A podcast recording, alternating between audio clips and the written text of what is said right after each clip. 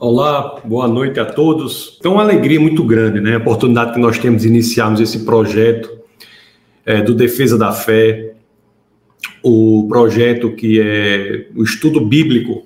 Nós vamos aqui enveredar no estudo bíblico sobre as Escrituras.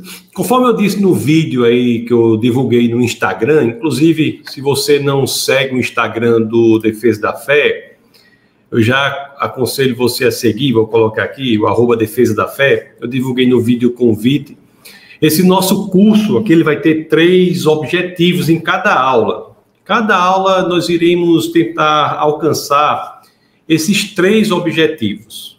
Três objetivos é, principais. Né? E o objetivo, os objetivos são o primeiro é entender como a Bíblia ela forma uma só história. É porque é interessante que quando nós convivemos com no meio cristão, nós conhecemos pessoas que têm um conhecimento profundo de várias histórias da Bíblia. Da, da Bíblia.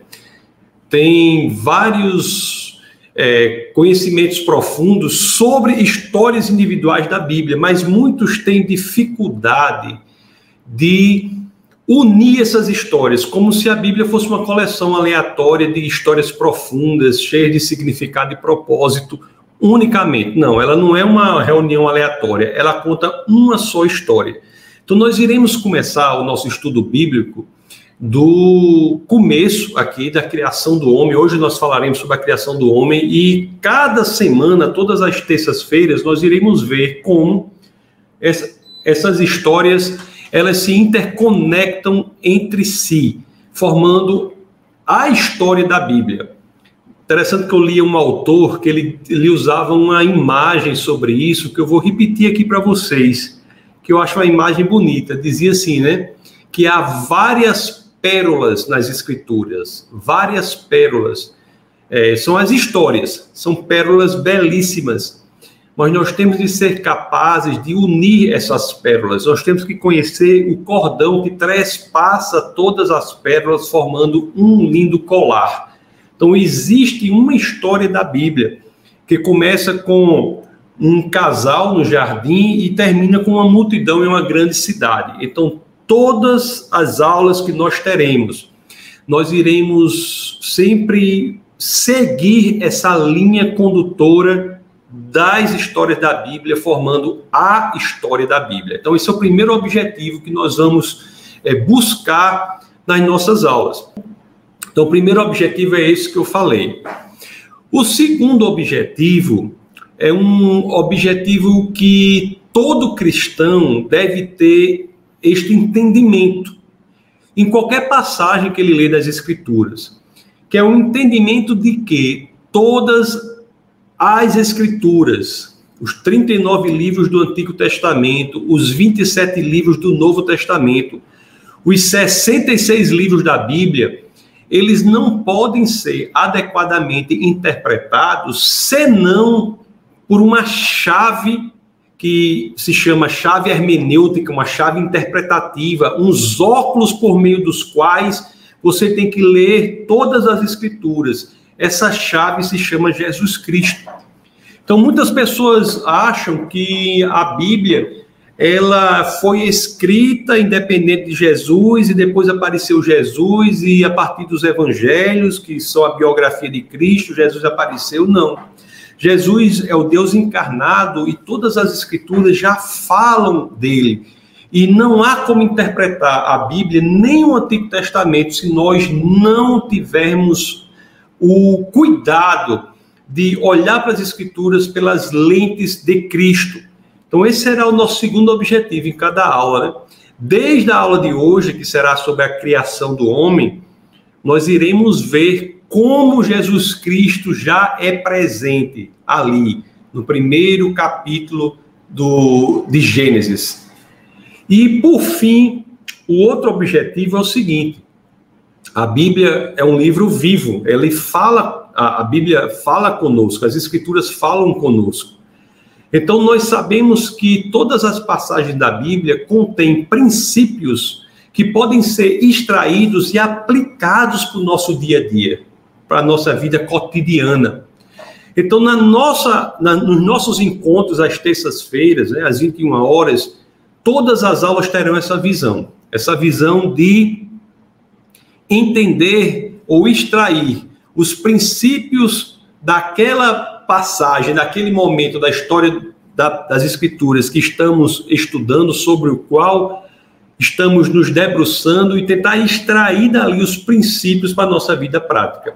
Então, são esses três objetivos: ver a história da Bíblia como uma só, ver como cada história aponta para Cristo e só pode ser interpretada pela chave hermenêutica que é Jesus Cristo, e ver em cada história os princípios que podem ser extraídos para a nossa vida prática. Algumas questões práticas sobre o curso né, que eu vou falar para vocês. Muita gente tem perguntado, muita gente tem entrado, inclusive, no. É, mandado mensagens para o ministério por, pelos vários caminhos, falando questões práticas. A primeira questão prática, muita gente tem perguntado: as aulas vão ficar gravadas? Eu irei, eu irei me comprometer com vocês a disponibilizar a aula gravada a por alguns dias, pelo menos. Pode ser que fique muito tempo, mas por alguns dias, pelo menos, para que, se eventualmente você é, faltar a uma dessas aulas, você possa recuperar a, a, aula e assistir a ela. Né? Então, essas aulas estarão disponíveis lá no canal do Defesa da Fé, que é o canal de vídeos do Defesa da Fé, que é defesadafé.tv. Outra pergunta, muita gente pergunta sobre o valor do curso. Esse curso, ele é uma, uma promoção do Ministério Defesa da Fé. O Ministério Defesa da Fé, ele tem desde o seu início promovido seus eventos de forma gratuita, não é? Então os eventos têm sido gratuitos, mas nós contamos no Ministério Defesa da Fé com o quê? Com, as, com a contribuição voluntária das pessoas que escutam o direcionamento de Deus e, e contribuem para o ministério, para que ele possa se manter e atingir ainda mais pessoas. Né? Os custos que temos são com o prédio, com equipamentos, com, com material humano, etc, etc. Inclusive, essas aulas aqui vão ser é, logo depois há uma equipe que tira o áudio, coloca nos podcasts, que que faz todo o acompanhamento tecnológico para que as pessoas sejam mais e mais atingidas. Então, você se sinta bem à vontade, se sinta livre, e se você se sentir direcionado por Deus para fazer uma contribuição para o Ministério da Defesa da Fé, saiba que você estará contribuindo para que o Ministério possa atingir ainda mais pessoas. Agora, se você não se sentir direcionado por Deus para fazer essa contribuição, o meu pedido é para que você não faça você só faça se for um direcionamento do Senhor específico, um direcionamento para que você possa fazer parte deste movimento, você fazer parte disso tudo, porque nós nos dedicamos com nossos talentos, nosso, nossa, nossos recursos, né, e nosso tempo para tornarmos a palavra de Jesus Cristo mais conhecida para aqueles que ainda não conhecem. Então, por trás aqui deste que está ali falando, existe toda uma equipe, existe todo um material humano, várias pessoas que se dedicam para que o Ministério é, Defesa da Fé possa fazer o que ele faz, ok? Eu peço sempre que vocês tenham a Bíblia e tenham aí um livro de, de anotações. E ao final de cada aula eu passarei uma, uma tarefa, uma tarefa. Às vezes, não, na maioria das vezes, não é uma tarefa de índole intelectual, mas é de índole prática, que tem a ver com o conteúdo que estudamos aqui ok? Desde já peço licença a vocês, porque de vez em quando eu vou ficar tomando um cafezinho aqui, né, para tornar esse encontro assim agradável, cada vez mais agradável ainda do que ele já é. Eu fico sempre tomando um cafezinho para bater o papo com vocês sobre as escrituras. Ok? Então vamos começar. Vamos começar o, a nossa, o nosso curso. Primeiramente, eu quero que vocês saibam que nós falaremos, começaremos com o Antigo Testamento. Antes de nós entrarmos mesmo no conteúdo do curso, eu quero dizer a vocês que o Antigo Testamento é o livro sagrado dos judeus. Né? Alguns cristãos acham que o cristianismo veio revogar o judaísmo. Não, nem Jesus Cristo disse isso. Jesus Cristo veio para complementar o livro sagrado judaico. Jesus Cristo é aquela pessoa para a qual o livro sagrado judaico aponta. O livro sagrado judaico se chama Tanar. Tanar. Ele é dividido em três partes. Tem a, você tem a Torá, o Nevi'im e o Ketuvim. Essas três partes aqui formam o livro sagrado judaico. Esse material, que é o livro sagrado judaico, ele é todo incorporado ao Antigo Testamento. Há um vídeo no defesa da fé.tv que se chama Como a Bíblia foi formada. Esse, nesse vídeo eu, dou uma, eu, eu explico em uma aula sobre toda a formação do Antigo Testamento e do Novo Testamento. Por que, o Antigo Testamento tem aqueles 39 livros, por que, o Novo Testamento tem aqueles 27 livros? Então, se quem tiver interesse sobre esse tema, existe um vídeo específico sobre esse assunto. Então, começaremos aqui pelo Antigo Testamento. E eu quero que vocês abram as Escrituras em Gênesis, no capítulo 1, no verso 1. Vamos ver o que as Escrituras dizem. Vamos ver o que as Escrituras dizem. Gênesis 1, 1. As Escrituras dizem: No princípio, Deus criou os céus e a terra. Do ponto de vista científico, essa passagem, essa, esse verso aqui, ele é extremamente profundo, porque ele traz uma tese revolucionária por meio do verbo criar. Esse verbo criar aqui no hebraico é bará. E bará quer dizer criar tudo a partir do nada. Hoje eu não irei me aprofundar no aspecto científico. Eu irei falar muito detalhadamente e profundamente sobre a questão científica desta tese que Gênesis 1.1 traz, que em latim é conhecido como, é, em português, criação a partir do nada, em latim, creatio ex nihilo. Eu irei falar muito sobre isso aqui no dia 20 de agosto, é, no Café com Ciência, que também é um evento gratuito. Aliás, todas as quintas-feiras, para quem gosta de ciência e fé, a relação entre ciência e fé, você é convidado porque todas as quintas-feiras, às 21 horas, nós nos encontramos aqui neste mesmo canal para tratar deste assunto, né? Existe um webcast chamado É Proibido Não Pensar, em que eu entrevisto cientistas, eu exponho questões de ciência e fé, e uma vez por mês eu faço neste mesmo, neste mesmo dia horário, na quinta-feira, às 21 horas, eu faço o Café com Ciência. O Café Consciência de agosto será 20 de agosto e o tema será Deus e o Universo, em que nós trataremos do Big Bang, trataremos da, do, de como a Bíblia se relaciona com o universo, o que a Bíblia tem a dizer sobre a cosmologia contemporânea. Então, esse assunto de ciência será tratado lá. Aqui eu quero abordar esta passagem de Gênesis 1.1 por outra perspectiva. Se nós quando, nós, quando abrimos as Escrituras, abrimos a Bíblia, a primeira frase que lemos é essa: No princípio, Deus criou os céus e a terra. Os céus e a terra é a forma em hebraico de dizer tudo que existe. O que é interessante aqui, meus queridos irmãos, é que há algo específico que Deus quer nos informar quando ele diz isso aqui, existe algo específico. A primeira informação que nós temos quando lemos a Bíblia é de que há um Criador, ou seja, existe alguém que detém, vamos dizer assim, direito de propriedade sobre toda a criação. Em outras palavras, a primeira frase das Escrituras já nos tira da possibilidade de pensarmos que somos frutos do acaso.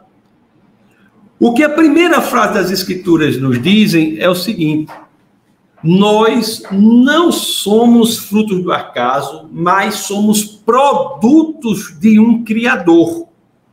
Nós não somos um acidente da história. Não, não somos. Nós não temos uma liberdade para agirmos de qualquer maneira, sem prestar contas a alguém que detém propriedade sobre a criação. Nós somos seres criados. Então, existe alguém que tem direito de propriedade sobre a nossa vida, sobre a criação. Você veja que só um, uma, uma frase tão simples ela nos dá um entendimento profundo, extremamente profundo. Do ponto de vista da nossa vida, assim, ela nos diz algo.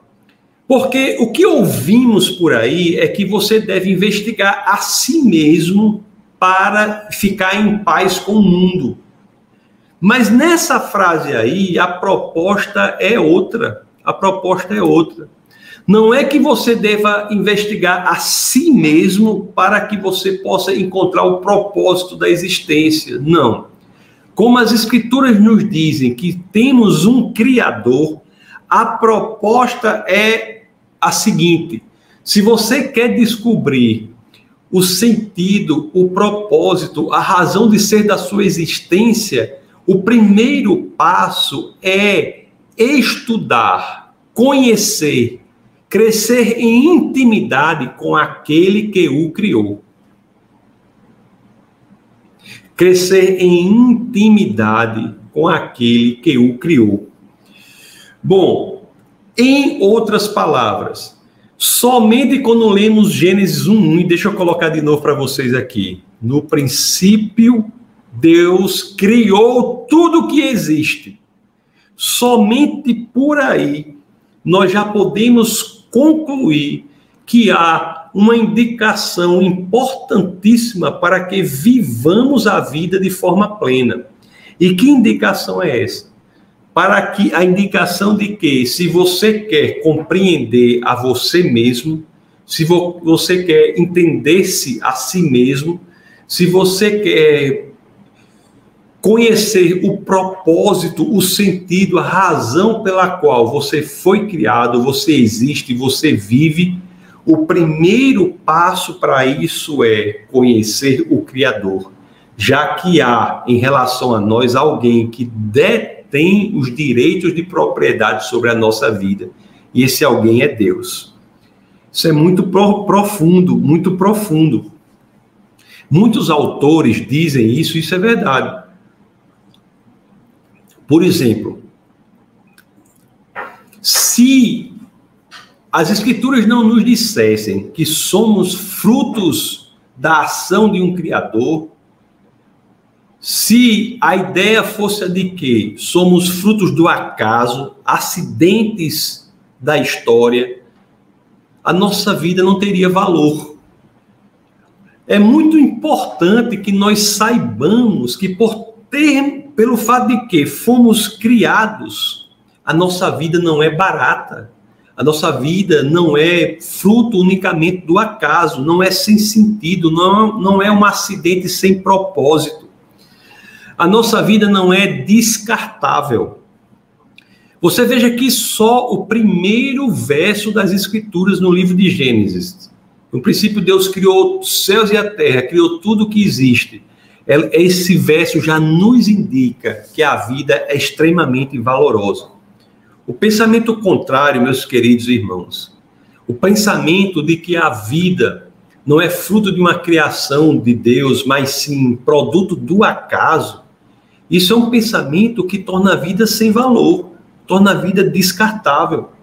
É uma visão de mundo desta que acha que a vida é fruto do acaso que vai permitir atos como aqueles que tornam ou entendem a vida de forma descartável, como por exemplo o aborto, como, como por exemplo o que havia na antiguidade que, que foi fortemente combatido pelo cristianismo, não é? Já se dizia que um dos mais um, uma das coisas mais perversas da antiguidade era o infanticídio, as mortes ou assassinatos de crianças defeituosas. Isso só é possível quando nós não entendemos que somos frutos de uma criação.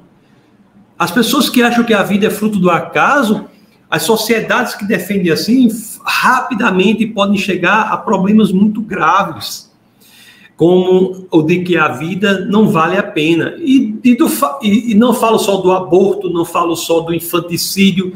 Daqui a pouco estão, estão descartando os idosos, daqui a pouco estão descartando aqueles que consideram que tem a cor da pele errada, aqueles que consideram que tem a religião errada. Então, começa a se achar possível descartar a vida, porque a vida, porque se acha que é o ser humano que é detentor do direito à vida, quando na realidade as escrituras nos dizem no seu primeiro verso, Deus criou tudo que existe e a ele ele é o titular do direito. O já pessoas que dizem, meus queridos irmãos, que em grande parte, o futuro das sociedades é determinado pela visão de mundo que temos a respeito da criação da vida.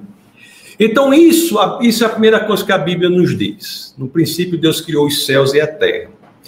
Mais à frente, em Gênesis 1, 26, por favor, abram aí as escrituras. Em Gênesis, no capítulo 1, no verso 26. Deixa eu abrir aqui e mostrar para vocês aqui. Deixa eu compartilhar essa tela para vocês aqui.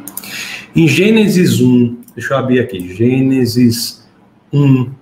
No, cap, no capítulo 1, no verso 26, as escrituras dizem, né? Então disse Deus: façamos o homem a nossa imagem conforme a nossa semelhança façamos o homem a nossa imagem conforme a nossa semelhança. É um elemento interessante, eu não vou me aprofundar tanto nele, mas nós já vimos aí o verbo no plural, né? Façamos, façamos, o verbo no plural, e indicando uma doutrina que vai ser mais bem elaborada posteriormente das Escrituras, que é a doutrina da Trindade. Mas não é bem tanto disso que eu quero falar. O que eu quero dizer a vocês é o seguinte: o homem é feito à imagem de Deus. Não só as escrituras nos garantem que tudo que existe foi criação de Deus, mas agora as escrituras nos dizem no verso 1, no, no capítulo 1, no verso 26 de Gênesis, que o homem é feito à imagem, conforme a semelhança de Deus. É, eu, eu vou logo adiantar isso aqui, porque para as mulheres não ficarem é, um pouco chateadas, mas isso é homem e mulher. Porque o verso 27 diz a, verso 27 do capítulo 1, é porque eu tenho que dizer isso, porque isso pode ser que tenha problema. No verso 1, 27 diz assim: ó, criou Deus o homem à sua imagem, a imagem de Deus o criou, homem e mulher os criou. Então, o homem e a mulher são criados à imagem de Deus. Não só as escrituras nos garantem que tudo que existe é criado por Deus, mas agora as escrituras nos dizem que há uma criação específica que é criada com uma característica específica, a característica de ser criado à imagem do Criador. Se você pensar sobre isso, você vai ficar absolutamente agradecido, né? Que tamanha honra, que tamanha atenção nos criar, Deus nos criar a sua imagem. O que é imagem? Sermos criados à imagem de Deus é sermos criados com, como um reflexo de Deus. Ele quer dizer que de toda a criação, o ser humano, por ser criado à imagem de Deus, ele tem a capacidade de refletir algo do Criador. Ele é a imagem do Criador, ele é capaz de refletir algo da sua glória, algo da natureza. A glória não é do homem, mas o homem, por ter sido criado à imagem de Deus, torna o homem e a mulher, o ser humano, capaz de refletir a glória de Deus. É por isso que muitas vezes no culto, né, no culto na igreja a qual eu sirvo como pastor, eu digo assim, né, nós oramos para que cada vez mais queiramos ser como a lua, não como o sol que tem luz própria, mas como a lua que reflete a luz do sol, que é Cristo, que é Deus. E aqui, o fato de sermos criados à imagem de Deus nos dá essa possibilidade belíssima de sermos capazes, no meio da criação, de refletir algo do Criador, a natureza do Criador, a glória do Criador. O... E outra coisa muito importante, meus queridos, isso eu ouvi um pastor escocês, ele falando uma vez, Olhe só que coisa incrível. Pelo fato de nós sermos criados à imagem do Criador, à imagem de Deus, algumas histórias que se passam mais na frente têm características específicas. Por exemplo, ainda, logo mais, eu irei até talvez comece a falar sobre isso. Logo mais nós iremos ver que Satanás, ele vem e toma a forma de um animal, a serpente. Mas lá no meio da Bíblia, é o próprio Deus que ingressa no mundo, encarna no mundo. João capítulo 1, verso 1, combinado com João 1,14, diz que Deus, o Logos, encarna, e ele encarna na figura de um animal? Não, na figura de um homem que foi criado à imagem de Deus. Deus só poderia vir tomar a forma de um homem que é criado já originalmente a imagem de Deus. Isso você vê como a Bíblia é toda interconectada, ela é toda sistemática, um sistema. Agora existe um outro verso, ainda, ainda sobre a criação do homem, né, que estamos falando sobre, sobre a criação, que é muito importante. Porque o fato de nós sabermos que fomos criados à imagem de Deus,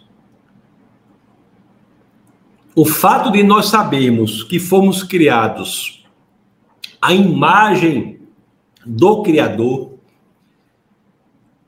tem que ser um fato que nos dê dignidade. Você não é um verme. Tem gente que diz assim: eu sou um verme rastejante. Não, não existe esse verme rastejante. Uma pessoa assim, não existe.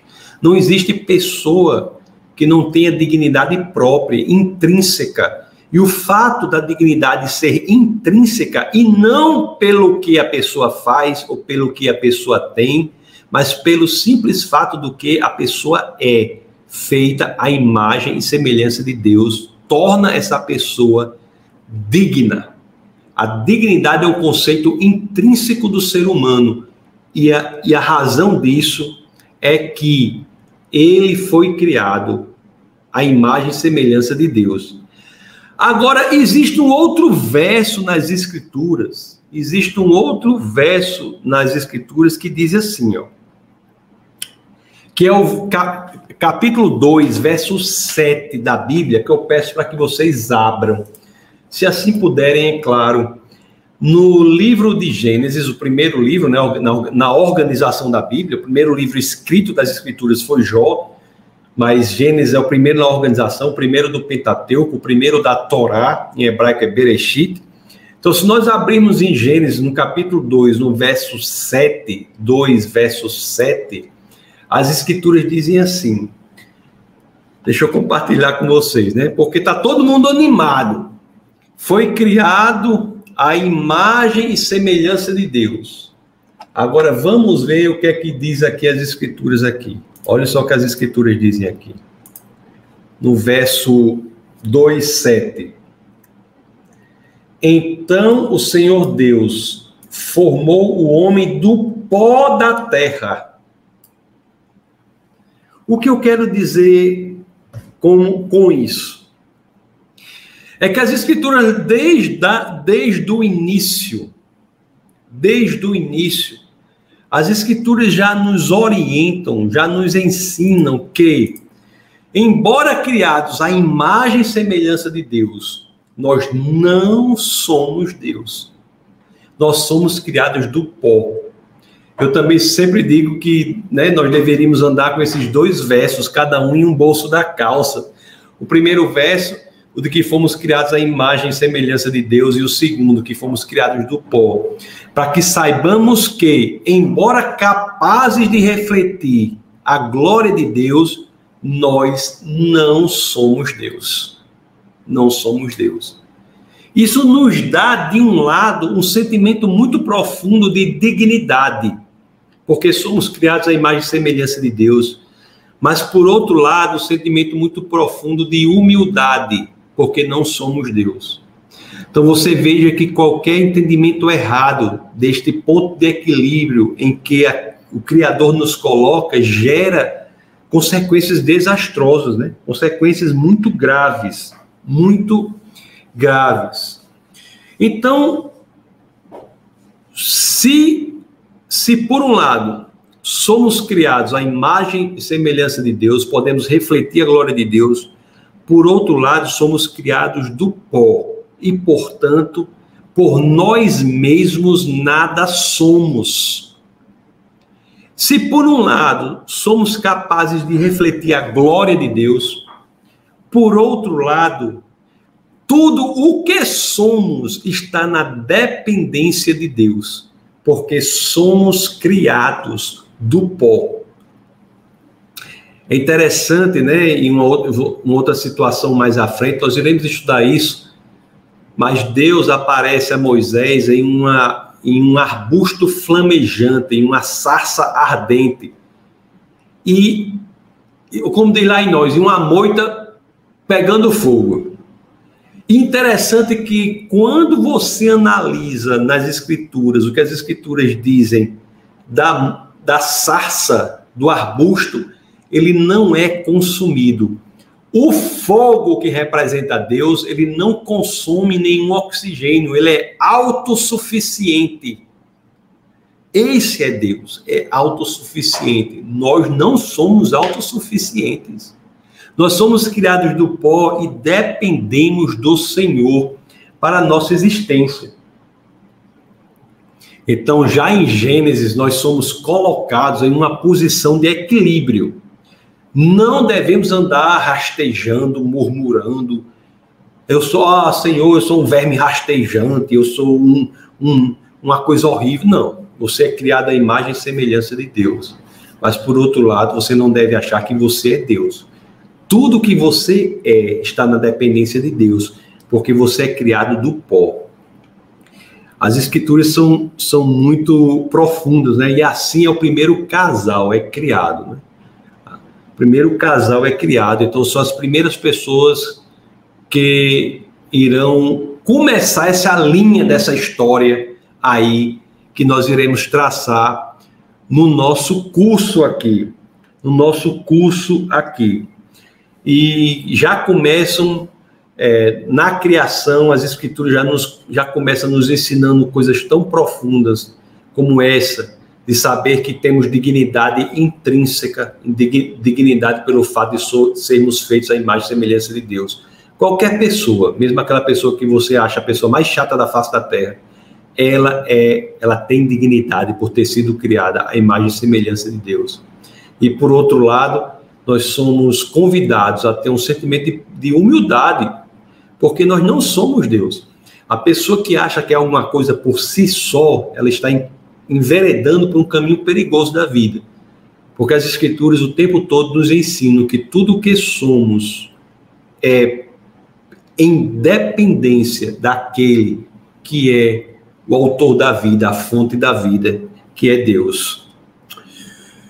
Existe um, um, um autor aqui que ele, ele, ele analisando esse primeiro casal, ele disse que Deus deu a esse casal quatro coisas, quatro presentes, logo na criação.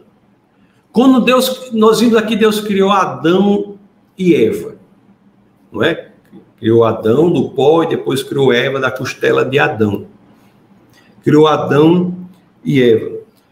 É, e existe uma, um, uma ideia de que Deus dá àquele casal quatro presentes profundos que são também dados a nós hoje quando entendemos aquilo lá em Gênesis. O que os presentes, segundo esse autor, são o seguinte: o primeiro presente, a primeira coisa que Deus dá para aquele casal, que também dá para nós, é a sua presença, a presença de Deus. Então Deus nos cria e nos presenteia com a própria presença. O segundo grande presente que Deus dá àquele casal é um lugar para que ele viva, um ambiente que, que é o propósito de Deus para que ele viva ali. O terceiro, terceira coisa que Deus dá é um propósito para a existência que tem a ver com o que Deus quer que ele faça, com o trabalho dele. E o quarto presente que Deus dá é a possibilidade do casamento, a possibilidade do homem se casar com a mulher, a possibilidade da mulher se casar com o homem. Então eu vou me aprofundar um pouco aqui nessas quatro coisas para que nós entendamos melhor essa criação original do casal e como isso nos afeta para que nós possamos entender cada vez mais como Gênesis fala muito para os dias da nossa vida, para a nossa vida particular. Então, nós vamos ver isso aqui como, como é interessante. Vamos pensar sobre a presença de Deus, como um presente que Deus dá para aquele casal lá e também é para nós. Esse autor ele diz uma coisa interessante, né? Ele diz assim: ele pede para que nós pensemos na maravilha que aquele casal, Adão e Eva, experimentaram ao poderem ter comunhão visível com Deus. Deus, ele é espírito. Deus é espírito. Ele é invisível aos nossos olhos, né? Deus em si, ele é espírito. Mas quando nós vemos lá no primeiro casal, nós vemos situações de Deus com o casal que, se, que é um Deus que se faz visível. São as chamadas teofanias. Vamos abrir, por favor, as escrituras, só para que vocês tenham no, no livro de Gênesis. Vamos abrir no capítulo 3. Vamos abrir no verso 8. Gênesis 3, 8. Olha o que as escrituras dizem aqui. Deixa eu compartilhar com vocês. Gênesis 3:8 diz assim: Ouvindo o homem e sua mulher os passos do Senhor Deus que andava pelo jardim quando soprava a brisa do dia, esconderam-se da presença do Senhor, tal, tal, isso depois da queda. Mas o que eu quero dizer aqui, antes de falar da queda, é que ele, esse casal, ele convivia, ele com Deus visível. Agora, preste atenção se isso não já nos fala de algo que vem acontecer muito depois. Porque Deus ali, o primeiro casal da humanidade, ele se revelou no jardim, visivelmente por sua teof por uma teofania. Mas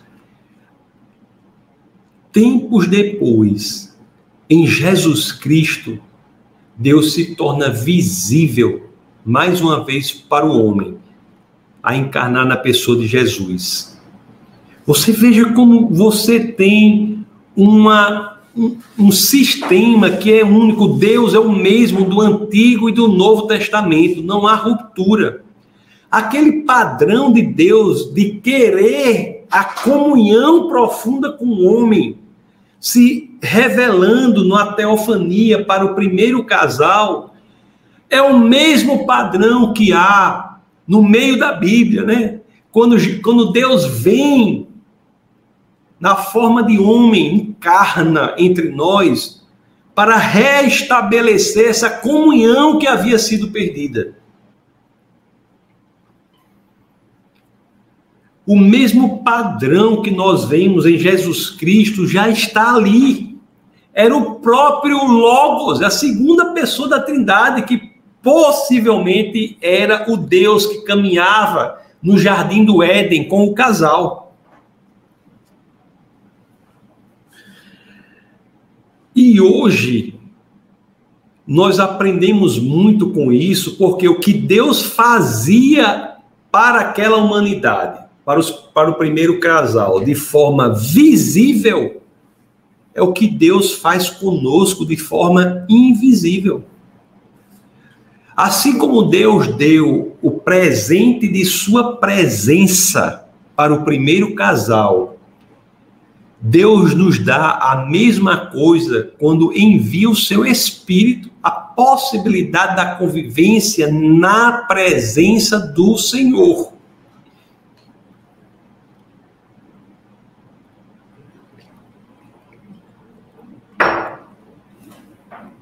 A Bíblia é uma só. Não existe Antigo Testamento, Novo Testamento, como se houvesse uma grande ruptura. Jesus que encarna é aquele Deus que caminhava no Éden. Que caminhava no, no Éden. Quando ele caminhava ali no Éden, em teofania,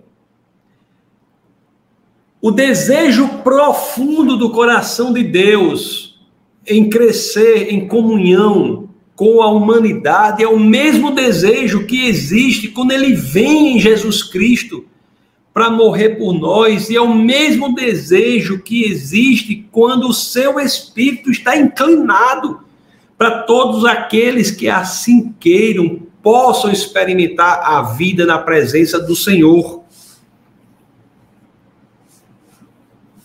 Isso é muito belo, né? É muito belo. É muito belo. Deus, o desejo de comunhão de Deus com a humanidade é tão grande que quando essa comunhão se perde, o projeto de restabelecimento dessa comunhão é encontrado já no coração de Deus.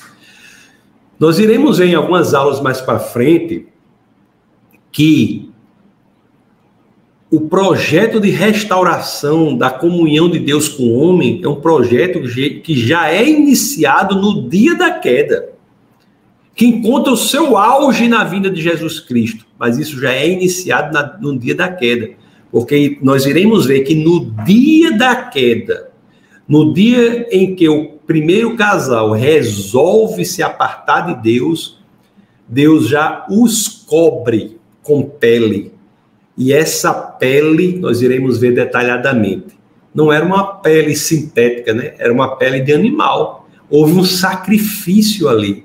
Já naquele momento, Deus estava ensinando que haveria pelo sacrifício, pelo sangue, a comunhão seria em seu tempo restabelecida. Existe um outro presente, né? Um outro presente que Deus nos dá, segundo esse autor escocês, ele diz, que é o presente da pré, da, do lugar. Deus não só criou o casal, Adão e Eva, mas Deus deu ao casal um lugar para ele viver, um lugar para ele morar. Vamos ver Gênesis. Abram aí por gentileza. Eu peço a vocês a gentileza de, assim querendo, claro, abrir as escrituras no capítulo 2 de Gênesis, no, no verso 8. Gênesis 2, 8. Vamos, vamos ver o que, diz, que dizem as escrituras. Gênesis 2, 8. Deixa eu compartilhar com vocês aqui. Gênesis 2:8. Ora, o Senhor Deus tinha plantado um jardim no Éden para os lados do leste e ali colocou o homem que formara. Isso não é pouca coisa, né? Não é pouca coisa. Porque nós entendemos aqui que há um lugar que foi pensado, planejado para que o homem vivesse.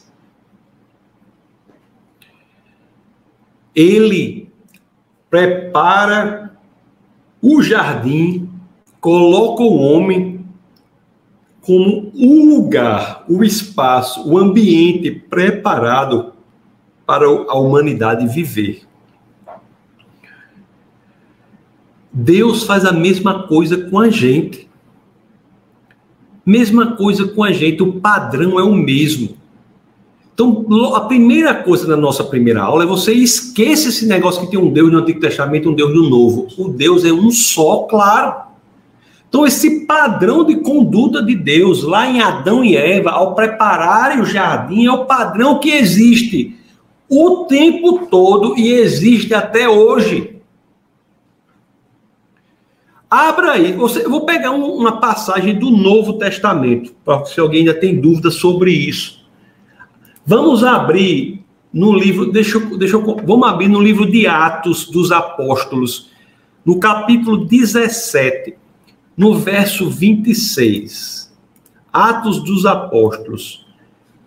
No capítulo, deixa eu botar em Gênesis, deixa eu botar aqui, Atos dos Apóstolos, no capítulo 17, no verso 26. Já com os apóstolos, que diz, ó. De um só fez ele todos os povos. De um só fez ele todos os povos, para que povoassem toda a terra, tendo determinados tempos anteriormente estabelecidos e os lugares exatos em que deveriam habitar O Deus que preparou o jardim para o primeiro casal é o Deus que tem um lugar para mim, tem um lugar para você. Devemos orar ao Senhor para saber onde Ele quer que nós vivamos, qual é o lugar que Ele preparou para que nós possamos, naquele lugar, exercer o propósito de Deus para a nossa vida. O Deus do Antigo Testamento é o mesmo Deus. Deus diz para você e Deus diz para mim: este é um lugar que eu quero que você esteja nesse momento. Nós temos que buscar em Deus isso. Deus prepara um lugar para cada um. Nós não estamos, se buscarmos a vontade do Senhor, em um lugar por acaso.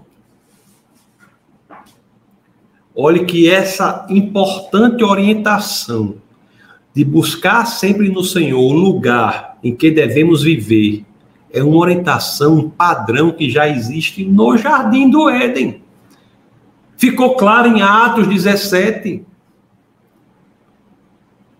capítulo 17, verso 26. E está claro na minha vida, está claro na sua vida. Temos que buscar no Senhor isso. Meus queridos, uma vez uma pessoa escreveu uma coisa que é muito importante, que é o seguinte: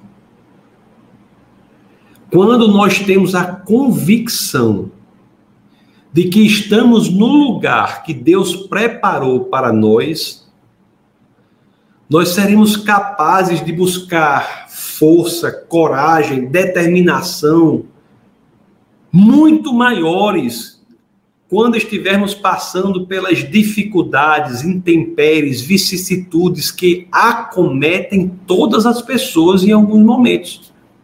Se estamos no lugar com a convicção de que é ali que Deus quer que estejamos, nós sabemos que o problema vem, mas não permanece.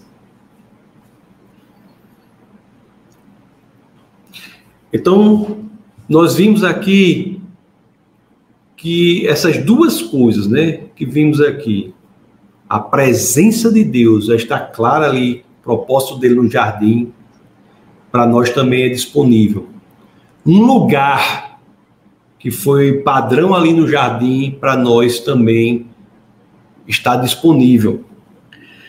Aí, vamos agora para o terceiro presente de Deus. O terceiro grande presente de Deus é por isso que eu peço a vocês que abram as escrituras em Gênesis, no capítulo 2, no verso 19. Gênesis 2, 19. Gênesis 2, 19. Vamos ver o que foi que Deus fez lá com o jardim em relação ao trabalho, ao propósito. Vamos ver lá, Gênesis 2, 19. Depois que formou da terra todos os animais do campo e todas as aves do céu, o Senhor Deus os trouxe ao homem para ver como este lhe chamaria.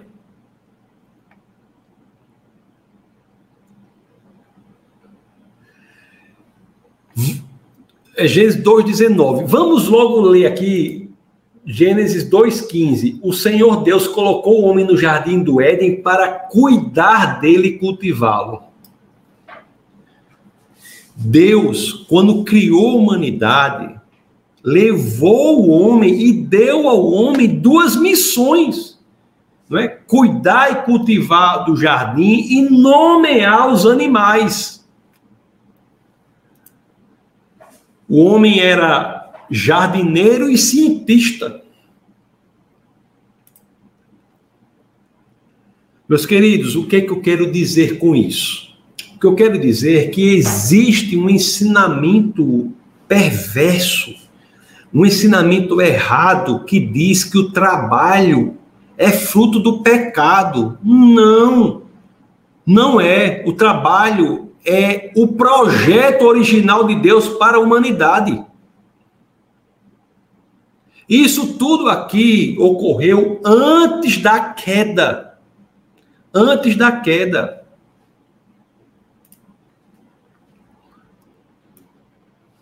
O, pro, o, o trabalho é o projeto original de Deus para a humanidade.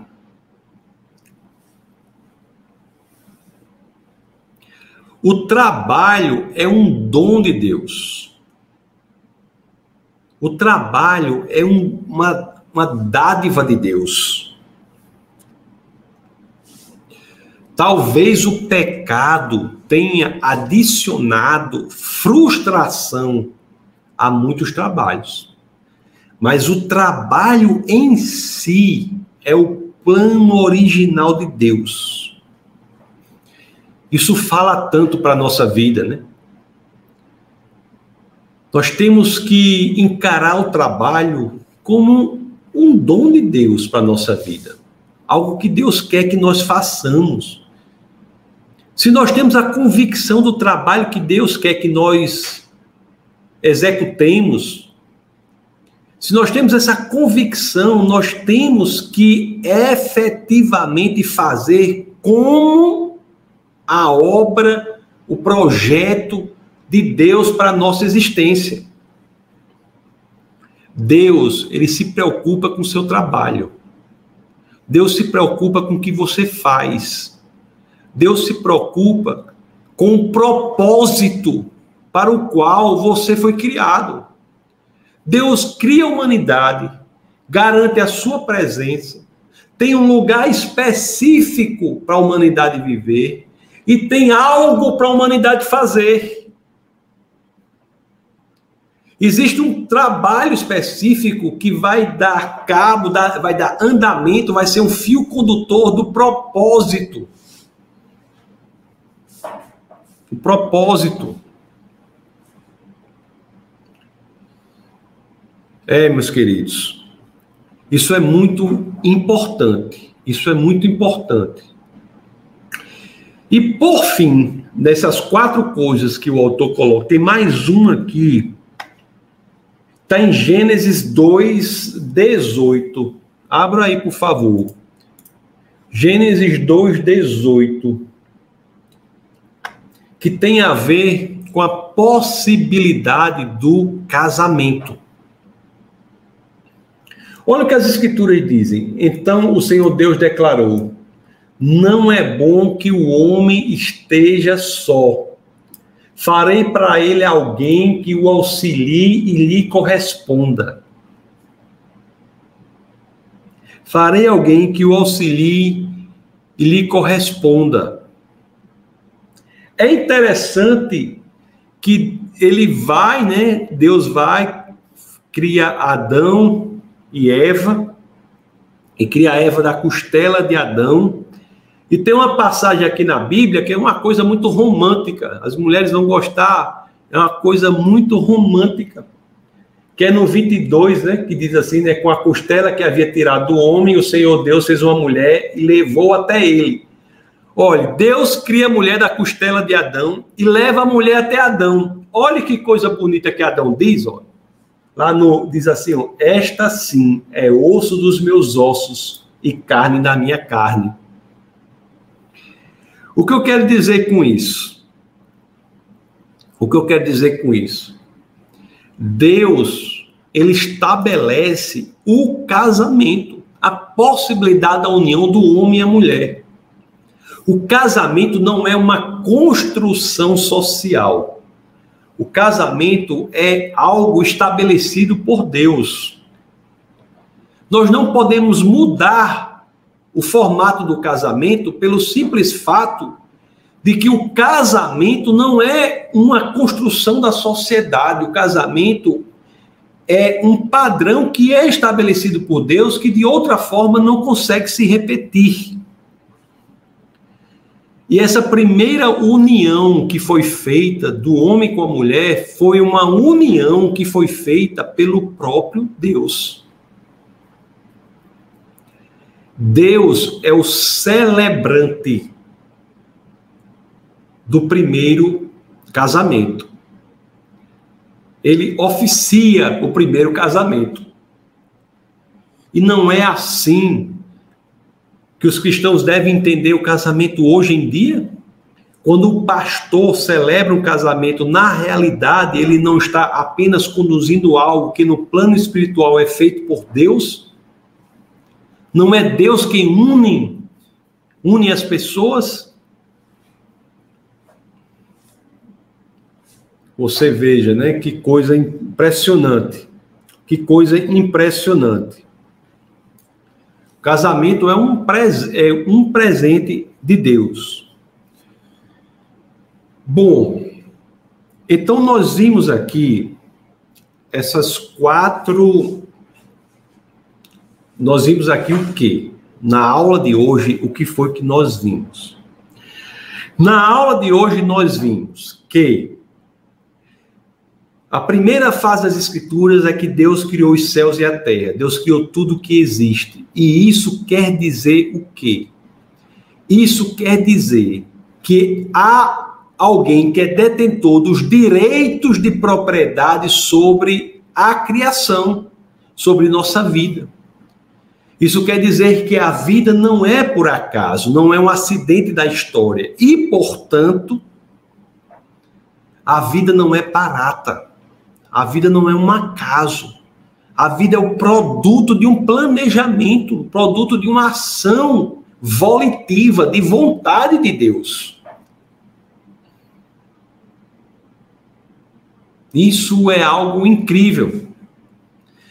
E vimos que o homem não o homem e tudo que mais que existe não é só produto da criação, mas o homem e dentro da criação ele é criado à imagem e semelhança de Deus.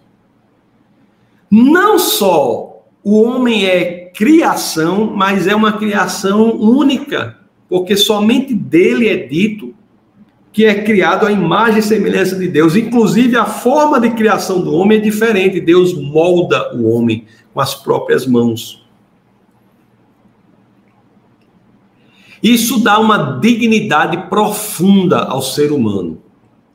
Porque ser a imagem é ser capaz, ser apto a refletir algo do Criador. Mas também vimos que as Escrituras nos dizem que o homem foi criado do pó. Então, se por um lado ele é digno porque é produto da criação e é a imagem de Deus, por outro lado, ele encontra uma humildade muito grande, porque foi criado do pó e tudo que ele tem e que ele é está na profunda dependência de Deus. Nós vimos que Deus cria o casal, cria o homem, cria a mulher, e nós vimos que ele tem quatro elementos aqui que são presentes para a humanidade aqui na Terra, que são presentes que aconteceram lá e acontecem aqui.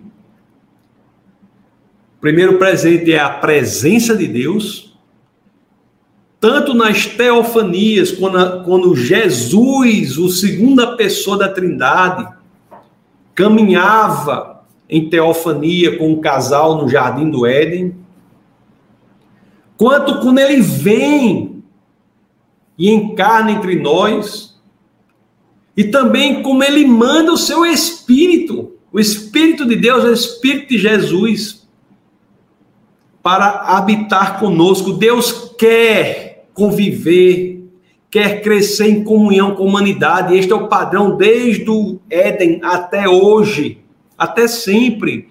Ele se inclina para crescer em comunhão. Nós vimos também que lá no Éden, Deus criou um lugar específico para o casal viver. E esse lugar específico que Deus criou para o casal viver não é diferente do padrão que Deus faz o tempo todo lá no livro de Atos. Atos 17 e 26, está claro que de um só povo, vários povos foram criados com os lugares específicos para cada pessoa. Você tem um lugar nesta estação que Deus quer que você viva. E não é por acaso, porque Ele também nos dá um trabalho, um propósito para estar naquele lugar. Quando Deus coloca Adão e Eva lá no jardim, Ele dá um propósito para Adão e Eva, que é cultivar o jardim, nomear os animais, participar do momento de nomeação da criação de Deus. O trabalho é um, uma, um presente do Senhor. O trabalho não tem a ver com a queda, o trabalho tem a ver com a criação. O plano original de Deus é que nós possamos trabalhar então, isso fala muito da nossa atividade hoje, porque Deus quer que façamos algo.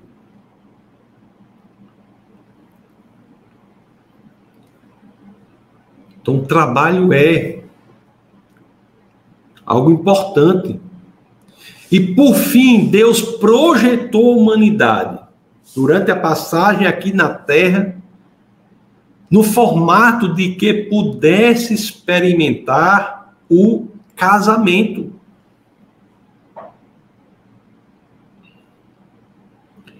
Mais para frente nós iremos ver que há um sentido para ele ter feito isso.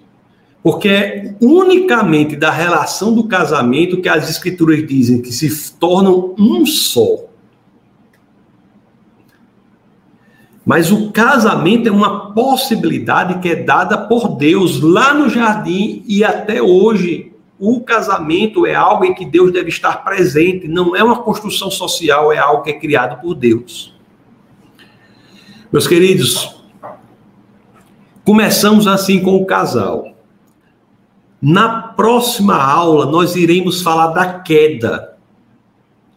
Nós iremos falar na próxima semana das estratégias que o inimigo das nossas almas utilizou para que o homem resolvesse, decidisse se afastar de Deus.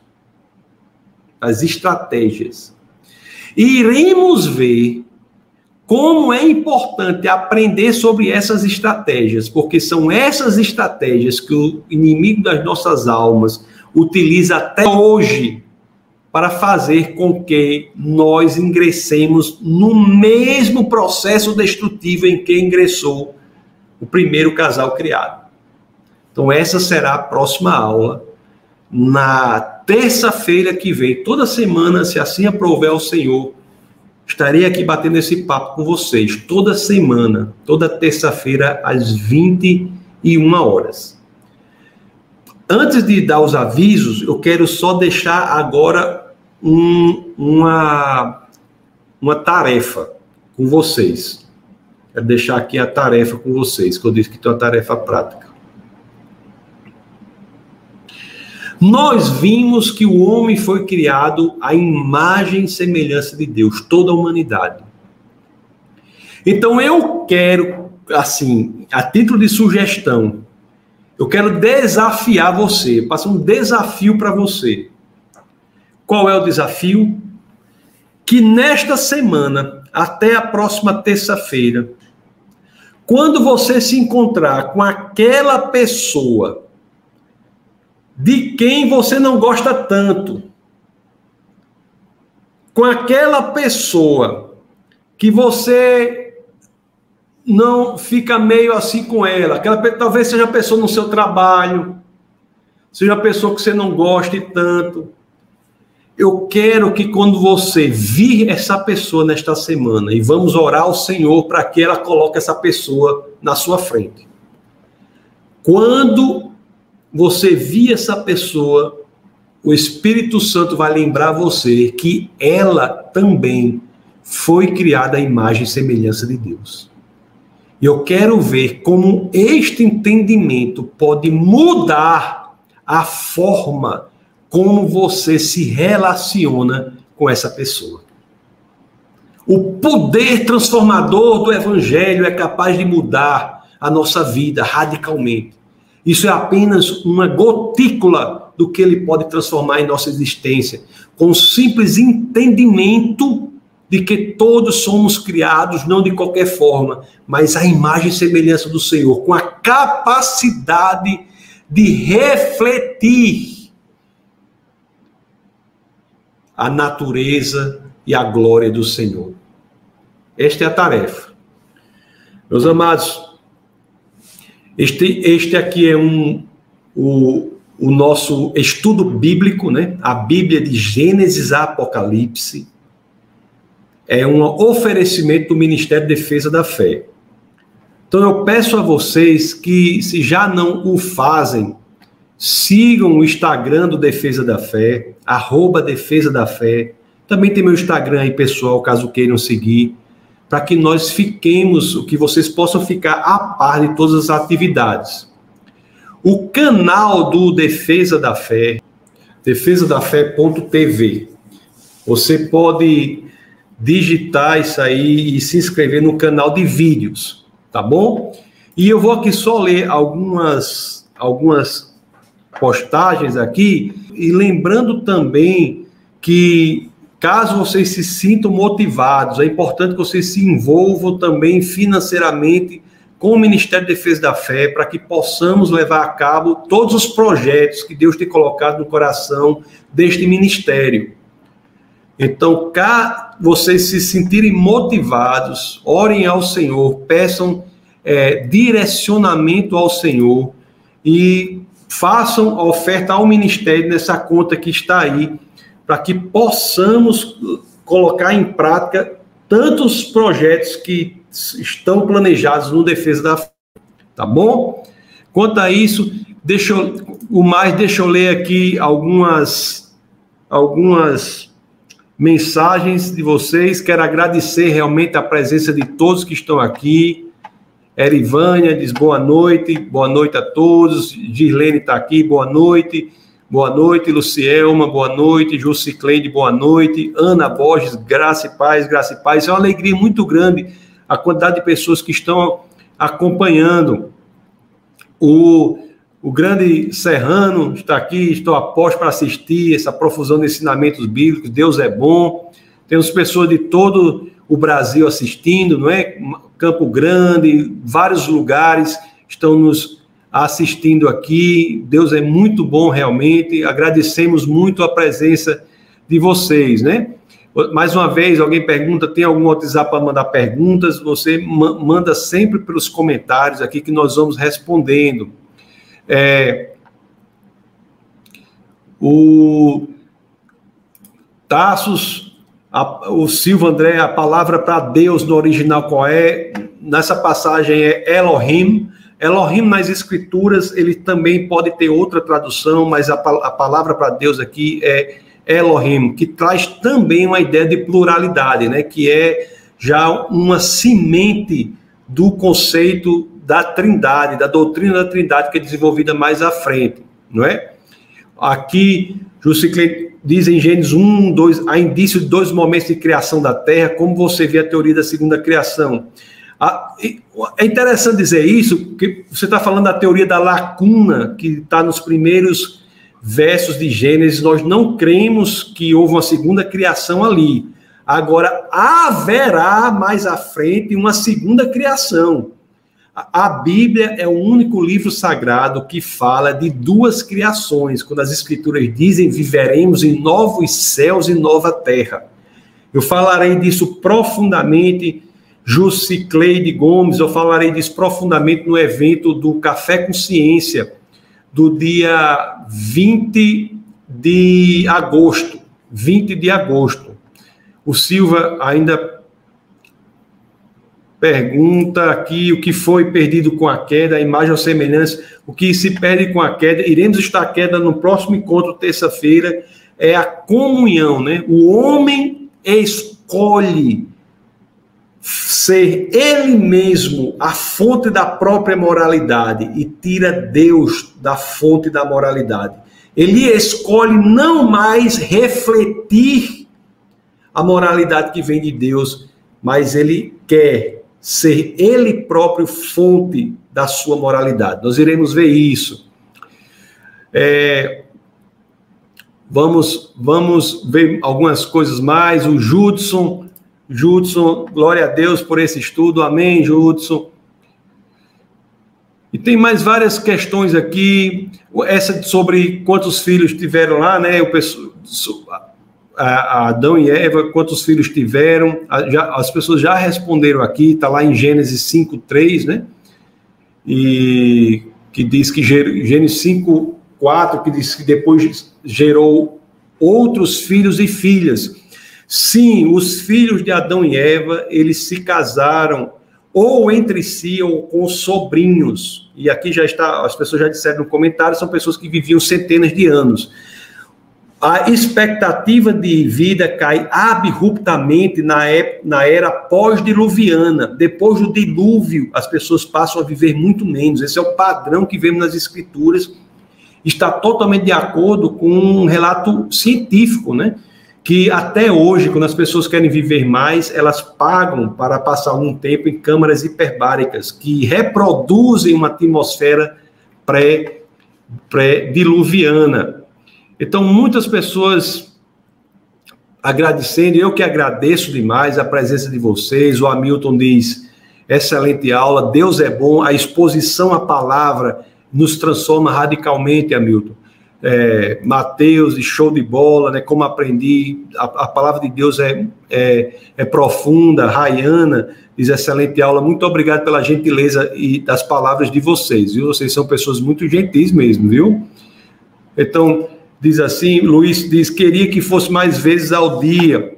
Bom, aí você, vamos fazer as terças-feiras, mas nós temos aqui, no, nós temos vídeos praticamente diariamente no Defesa da Fé, viu? Defesa da Fé.tv. Nós temos vídeos diários agora com o, um devocional curto pela manhã, feito pela pastora Camila, sobre o livro de Salmos, né?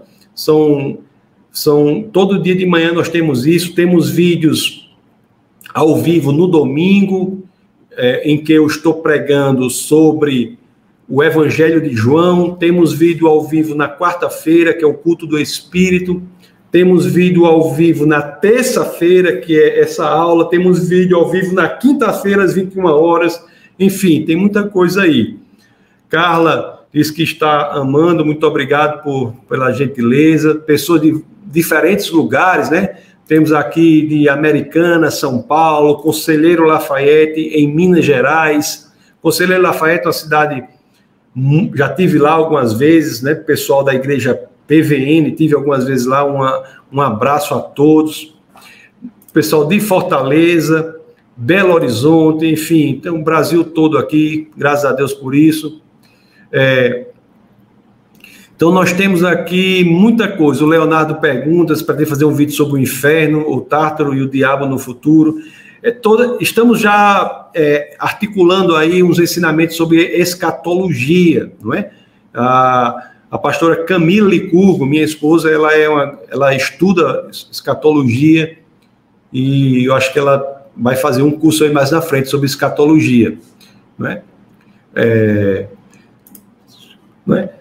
Muitas distorções, como chamar o diabo, Satanás de Lúcifer. Bom, enfim, exatamente. Esse, isso aí. Enfim, pessoal, eu que agradeço demais vocês, né? Rosane, excelente ensino, enfim. É uma, eu que agradeço vocês. Tá? O Jutsu dessa aula foi em alto nível. Mar, o Marcos diz, só no aguardo do webcast. Webcast, quinta-feira agora. Nesse webcast eu irei entrevistar um amigo que é doutor em Físico-Química pela Universidade de São Paulo, é professor da Universidade Federal do Amazonas. Nós iremos é, bater um papo sobre as bases termodinâmicas da impossibilidade do aparecimento espontâneo da vida. Então, qualquer pessoa que acha aí que a vida pode ter aparecido por acaso, vai participe desse webcast, nós iremos ver que do ponto de vista da termodinâmica, isso é é muito preciso muito mais fé para crer em algo desse tipo do que para crer no evangelho. Então, mais gente de Fortaleza, tem alguém de Natal, né? Tem, tem alguém de Natal aí, muito bom. Pessoal, muito obrigado. Tem de Pernambuco, Hamilton de Pernambuco. Chile pergunta: ficará gravado este vídeo? Esse vídeo vai estar lá no defesa da fé.tv pelo menos durante algum tempo, tá bom? Uma, ela agradece pela aula, eu que agradeço pela presença de vocês. E Davi, quando vem para São Paulo, rapaz, tinha toda uma agenda, não é, marcada aí para São Paulo, mas, me, mas por conta dessa virose aí as coisas ficaram meio bagunçadas. Mas vamos ver. Estamos aqui buscando no Senhor quais são os próximos passos. Meus queridos, muito obrigado por tudo.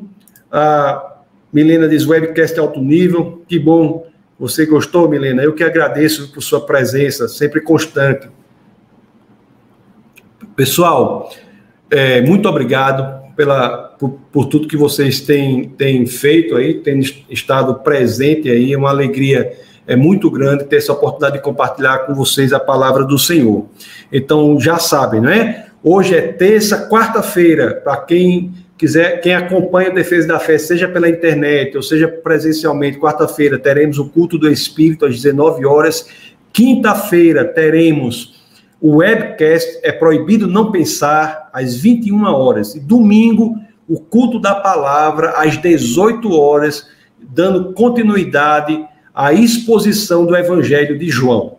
Então, vocês são muito bem-vindos a participarem de todos esses momentos.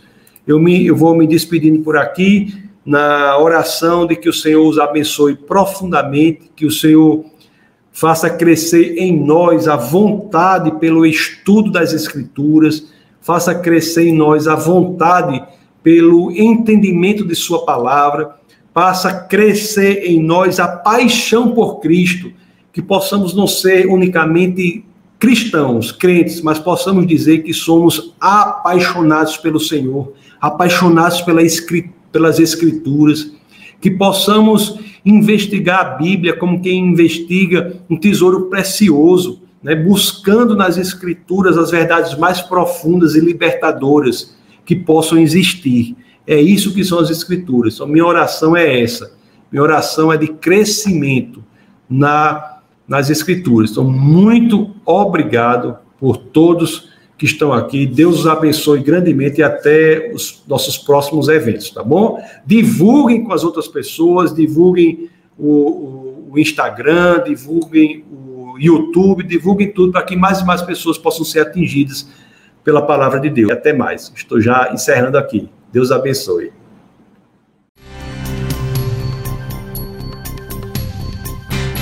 Essa foi uma produção do Ministério Internacional Defesa da Fé, um ministério comprometido em amar as pessoas, abraçar a verdade e glorificar a Deus. Para saber mais sobre o que fazemos, acesse defesadafé.org.